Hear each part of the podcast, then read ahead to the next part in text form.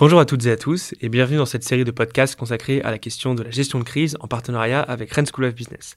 Dans cet épisode, nous allons parler de la notion de RSE avec Don Minday, professeur de RSE et de management des ressources humaines à l'international et chargé de projet RSE à Rennes School of Business.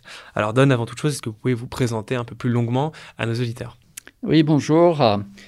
Donc, je suis français d'origine américaine de la Caroline du Nord. Je travaille en France depuis presque 40 ans et donc j'enseigne à l'école depuis 21 ans. Effectivement, je suis professeur de RSE, de management des ressources humaines, et je suis en charge du projet RSE de l'école. Ben voilà, c'est voilà qui est très clair. Alors peut-être une, une, première question euh, assez évidente, à vrai dire, euh, dans la mesure où la notion de RSE n'est pas forcément euh, très claire euh, pour, pour nos auditeurs, hein, euh, notamment les étudiants de classe préparatoire qui n'ont pas encore en général été confrontés à cette notion.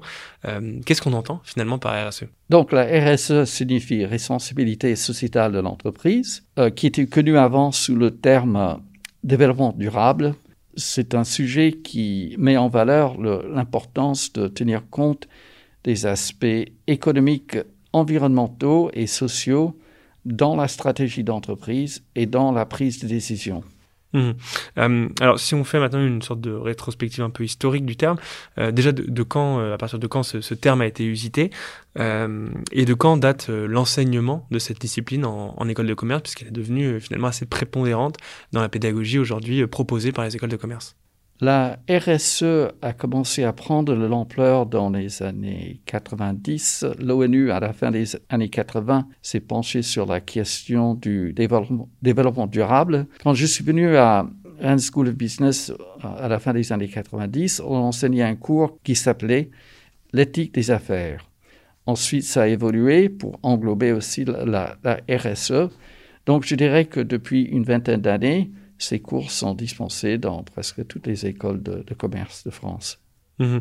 Euh, et, alors, euh, euh, concrètement, en, quoi consiste cet enseignement? Qu'est-ce qu'on apprend en matière de RSE quand on intègre une grande école de commerce? Donc, la RSE, c'est surtout un cours de management parce qu'on on, parle d'intégrer les enjeux écologiques et sociaux dans les prises de décision des affaires.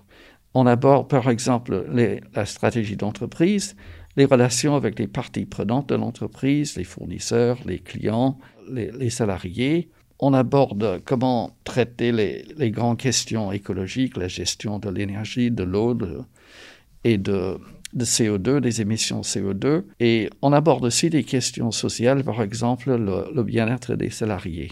Mhm. Et alors, donc, vous le disiez, hein, vous enseignez euh, cette discipline depuis maintenant plus de 20 ans. Euh, est-ce que vous observez un intérêt euh, croissant de ces enjeux pour les étudiants et en particulier, peut-être plus généralement, de, de, la jeune génération, la génération Z, comme on l'appelle? Oui, c'est une bonne question, surtout depuis, je dirais, 3-4 ans. Avant, ce n'était pas frappant, mais je pense que la génération Y et Z s'intéresse particulièrement à ces questions-là. Pourquoi? Parce que je pense que à, l'école et parfois à la maison, ils sont sensibilisés à ces questions-là. Ils font du, recyclage, ils, achètent des produits bio, ils voient des textiles qui sont sourcés de manière écologique. Et, euh, alors justement, euh, cette, dimension RSE, vous l'avez dit, hein, elle, commence à pénétrer avec force la, sphère économique. Euh, pourquoi finalement la RSE devient fondamentale aujourd'hui dans le monde de l'entreprise? La RSE devient fondamentale pour deux raisons. Bon, il y a la raison écologique.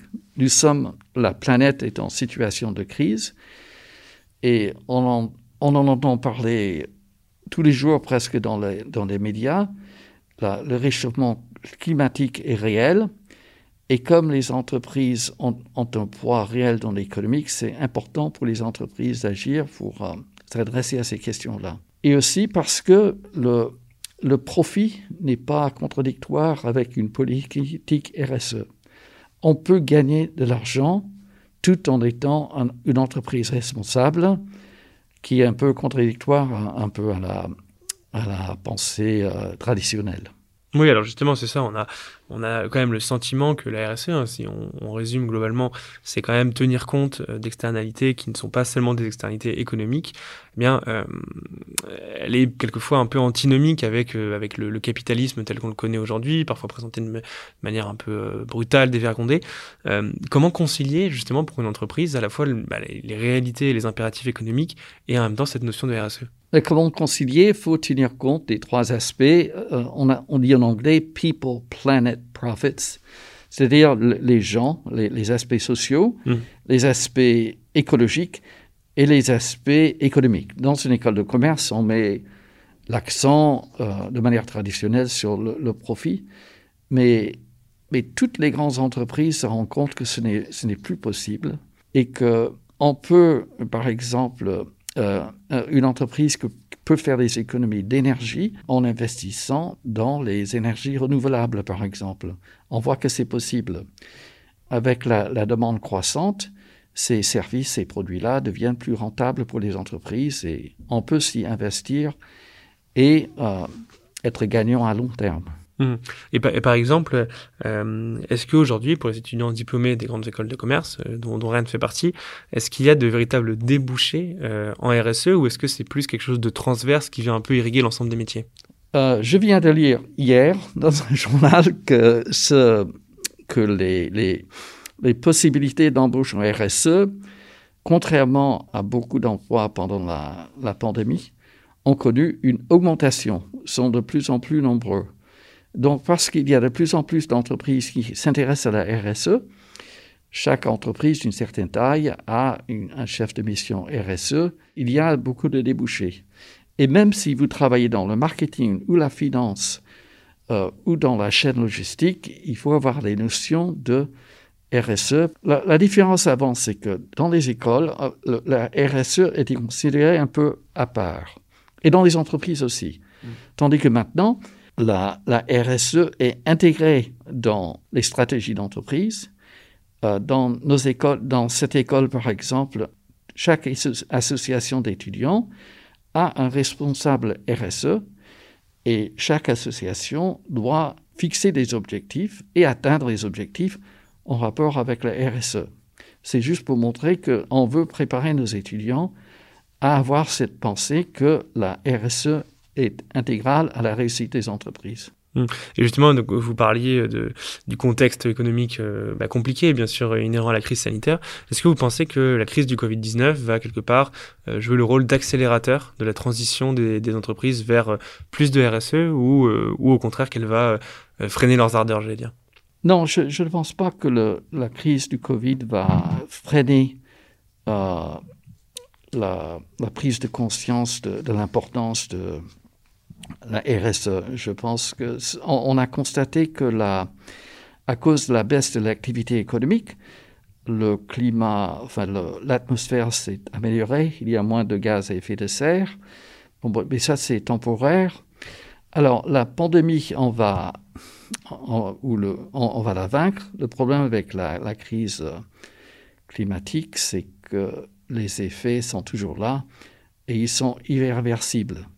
Donc je pense qu'il y, a eu, il y a eu un effet temporaire par rapport à la crise climatique, mais une fois que la pandémie passée, il faudrait vraiment euh, se consacrer à la crise climatique, hmm. dont les effets seront plus dévastateurs que la pandémie. Hmm. Euh, oui, vous, en parliez tout à l'heure en, off, c'est cette notion de déplacé climatique hein, qui va devenir de, plus en plus importante. Et donc là, on voit cet impact aussi sur l'économie, sur la géopolitique de, de, cette crise, de cette crise environnementale que nous connaissons cette fois-ci. Alors peut-être pour prendre un exemple précis pour se rendre compte dans quelle mesure euh, ces problématiques RSE ont quand même euh, irrigué depuis maintenant de nombreuses années les entreprises, on peut se focaliser davantage sur l'industrie du textile, qui, alors c'est pas forcément de notoriété publique, même si ça commence à se savoir beaucoup, mais qui est une des industries les plus polluantes aujourd'hui euh, dans le monde. Euh, de manière très concrète, comment cette industrie s'est réinventée euh, à la lumière de, cette notion de RSE et donc de ces impératifs liés, liés à, cette, à cette notion de RSE Je pense que l'industrie du textile a commencé par les matières premières, par exemple le, coton biologique. bon, il y a des, problèmes aussi avec cette culture-là qui, demande beaucoup d'eau, mais ça, c'est un premier, un, premier pas.